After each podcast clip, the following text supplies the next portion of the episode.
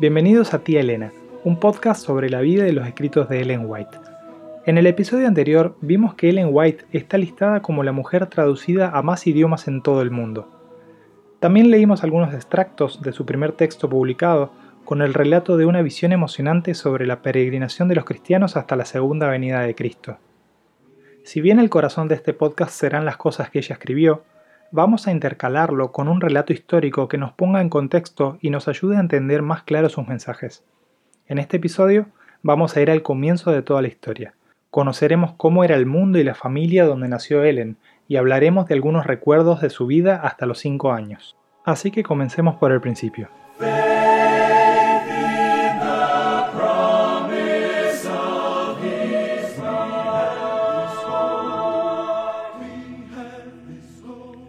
A pedido de amigos queridos, escribió Ellen White en las primeras líneas de su primer librito en 1851, consentí en dar un breve esbozo de mi experiencia y mis visiones en la esperanza de que podrá animar y fortalecer a los humildes y confiados hijos del Señor.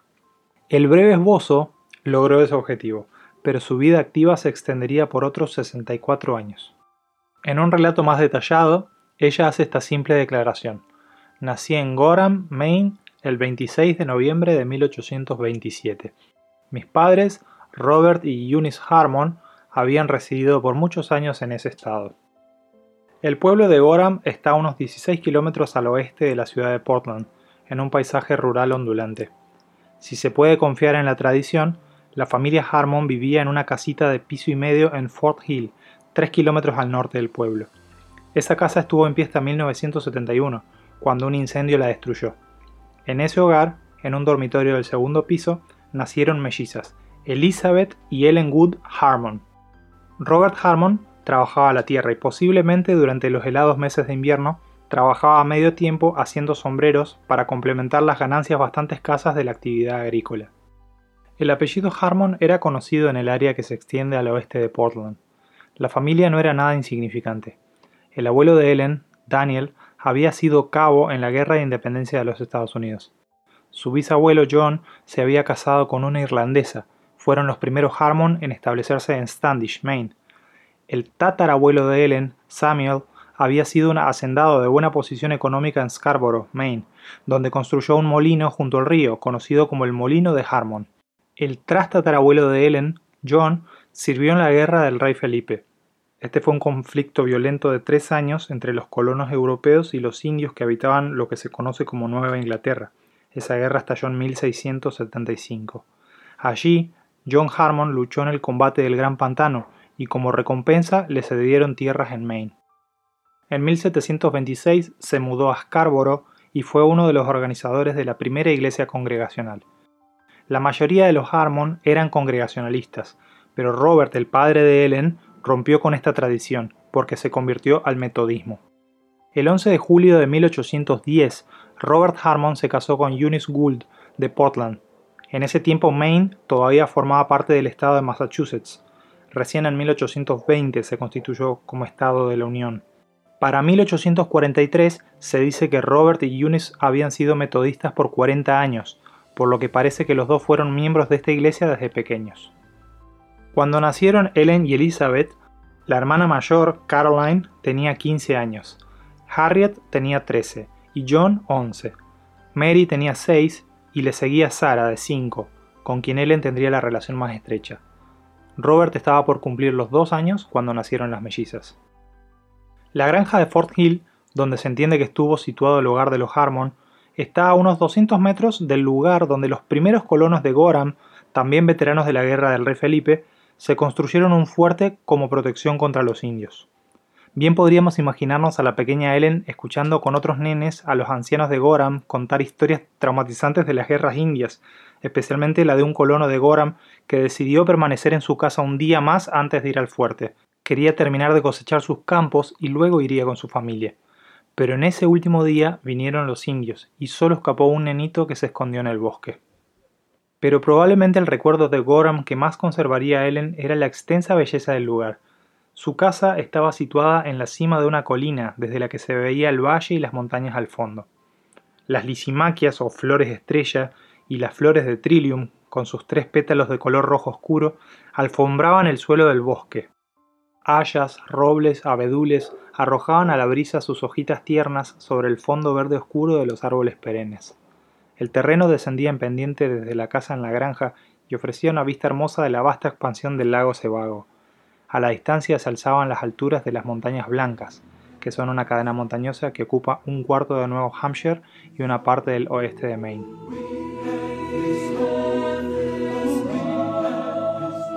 Justo dos semanas antes de que Ellen cumpliera seis años, el periódico local, el Portland Advertiser, informó, nos cuentan los madrugadores que ayer por la mañana, por el 13 de noviembre de 1833, antes del amanecer el cielo estaba lleno de meteoros y destellos luminosos, disparados de lado a lado en el cielo, en todas direcciones.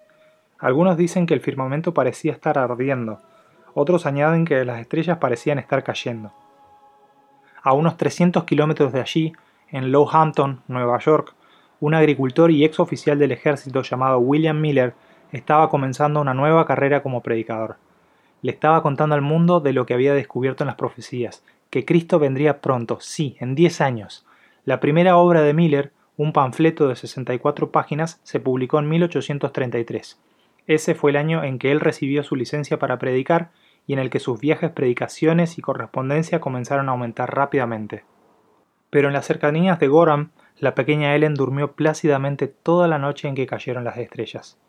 Todavía no había escuchado de William Miller ni de sus mensajes, y en noviembre de 1833 probablemente estaba comenzando a ir a la escuela.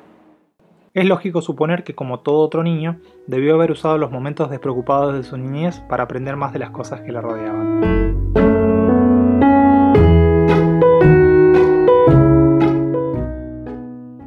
Ellen hacía con sus hermanos y hermanas paseos por los bosques.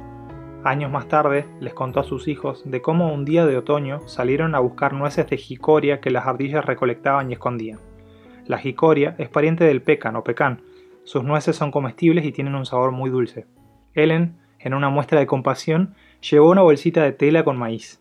Cuando encontraba un escondite de nueces en un árbol hueco, sacaba entusiasmada su hallazgo y lo cambiaba por el maíz que había llevado esperando que el canje no fuera muy decepcionante para las previsoras ardillas.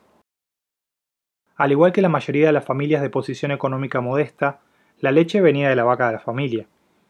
Es difícil determinar si la historia que ella contaría años más tarde fue en Gorham antes de que la familia se mudara a Portland o después de que se hubieran establecido en las afueras de la ciudad en la parte sur. Lo que sí se sabe es que Ellen aprendió a ordeñar con pocos años y quería mucho los animales que tenía a su cuidado. Una tardecita, cuando fue al portón del potrero a buscar la vaca para ordeñarla en el establo, no se podía ver por ningún lado a Bossy, que en inglés informalmente significa vaca. Bossy siempre solía estar ahí esperándola. Ellen fue bajando por los bosques llamando una y otra vez a la vaca. Solo después de haber llegado a un arroyito abajo en el valle, escuchó una respuesta. Para su consternación, encontró a la vaca en el medio del arroyo con las cuatro patas atascadas en el barro. De inmediato, Ellen se puso a idear un plan para desatascar a la vaca. Arrancando un poquito de pasto suculento que había por ahí, extendió la mano hasta la vaca, la cual se mostró agradecida por tener algo que comer. Luego de repetir la acción algunas veces, Ellen le ofreció otro manojo generoso de pasto, pero esta vez lo sostuvo un poquito más lejos de hasta donde llegaba la vaca. Entonces, agarrándole un cuerno con su otra mano, Ellen le instó, dale Bossy, y alejó el pasto. La vaca, temiendo perder el bocado prometido, hizo un esfuerzo extraordinario para salir del barro. Pronto, Ellen y la vaca iban camino al establo y a casa.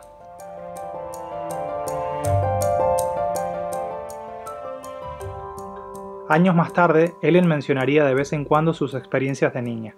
Cuando ella y su hermana melliza iban andando por los bosques, Elizabeth, que era más bien rellenita y no podía trepar árboles como Ellen, le decía a Ellen, ayúdame a subir el tronco. Ellen, claro, la ayudaba, y al contarle esto su enfermera Delia años más tarde, comentó, desde entonces he estado ayudando a subir troncos. En 1901, Ellen escribió sobre la disciplina forjadora del carácter que la marcó en su vida. Cuando era chica y me decían que hiciera algo, a veces empezaba a quejarme y me iba de allí, pero entonces me llamaban y me pedían que repitiera lo que acababa de decir. Así que lo repetía, mi mamá respondía a esas palabras y me mostraba que yo era parte de la familia, parte de la firma, que mi deber era cumplir con mi responsabilidad tanto como era deber de mis padres cuidarme a mí. y lo hacían cumplir al pie de la letra.